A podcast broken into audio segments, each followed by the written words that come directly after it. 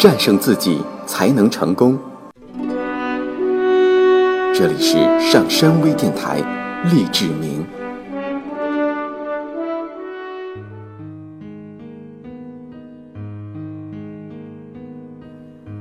两大负能量：悔恨与忧虑。世界上没有任何放之四海而皆准的规则、法律或传统习惯，包括这条规则。如果你以为只要保持懊悔或忧虑的情绪，便可以改变过去或未来的事情，你就是生活在乌托邦之中。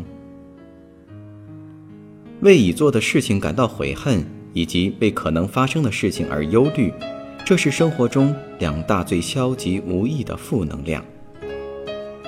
在审视忧虑和悔恨这两种负面行为时，你将逐步看到它们之间的相互关联，实际上是一个问题中相对的两个方面。你可以在纸上画一条线，左边写上悔恨，右边写上忧虑。在左边的括号里写上过去。在右边的括号里写上将来，而在这条线的中间，则要写上两个字：现在。这样就清楚了。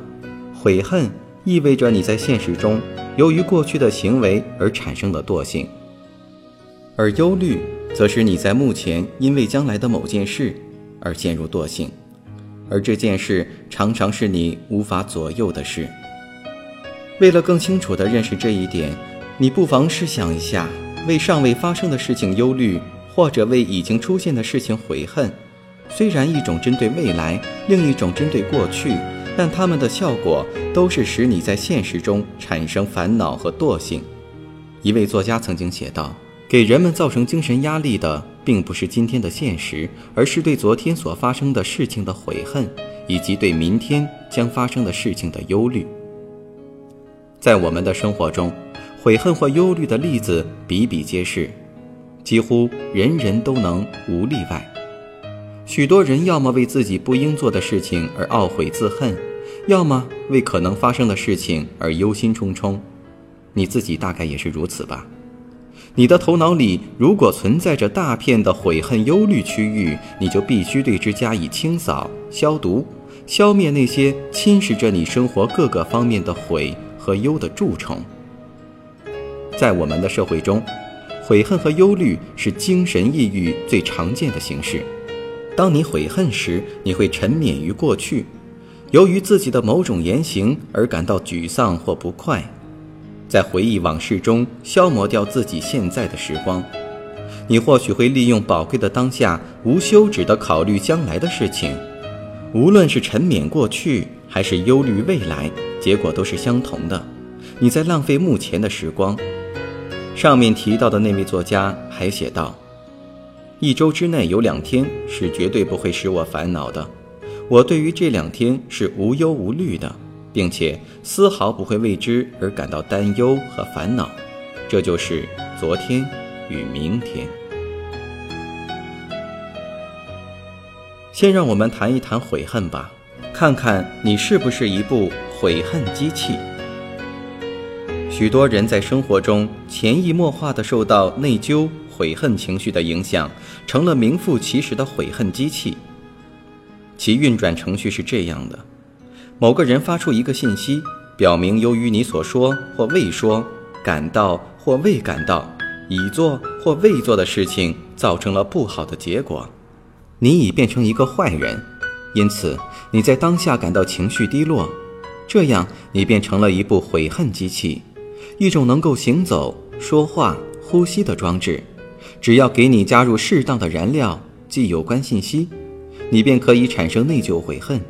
如果你完全符合我们社会滋长悔恨的社会的要求，作为悔恨机器，便总是处于良好的运行状态。你为什么长期接受各种忧虑和悔恨的信息呢？主要原因在于，你如果不感到悔恨，就被看作缺乏良知。如果不感到忧虑，就会被认为不近情理。这一切都涉及是否关心他人。如果确实关心某人或某事，那么你显示关心的方法就是为自己做的错事感到内疚悔恨，或者对其将来感到关注。这简直就等于说，你要是一个有责任感的人，必须表现出神经机能性疾病症状。在各种被负能量所控制的行为中，悔恨是最为无益的。那样做无疑是在浪费情感。为什么呢？因为根据其定义，你是在现实中由于过去的事情而产生惰性。然而，无论你怎样内疚悔恨，已经发生的事。都是无法挽回的。在这里有必要指出内疚悔恨与吸取教训二者之间的区别。悔恨不仅仅是对往事的关注，而是由于过去某件事产生的现实惰性。这种惰性范围很广，其中包括一般的心烦意乱，直至极度的情绪消沉。假如你是在吸取过去的教训，并决意不再重犯，这并不属于消极悔恨，但是。你如果由于自己过去的某种行为而到现在都无法积极生活，那便是消极悔恨了。吸取教训是健康的做法，这是个人成长过程中的必要环节。悔恨则是一种不健康的心理，因为这是白白浪费自己目前的精力。这种行为既没有好处，又有损健康。实际上，仅靠悔恨是绝不能解决任何问题的。在下期节目中，我们一起讨论一下悔恨的两大起因以及引起他们的一些细节。我是上山，感谢收听本期的励志明，我们下期再见。上山微电台励志明，下载喜马拉雅手机应用或登录微信搜索“上山之声”或 SS Radio，关注上山微电台，听友 QQ 群二五八二八二六。让我们一路同行。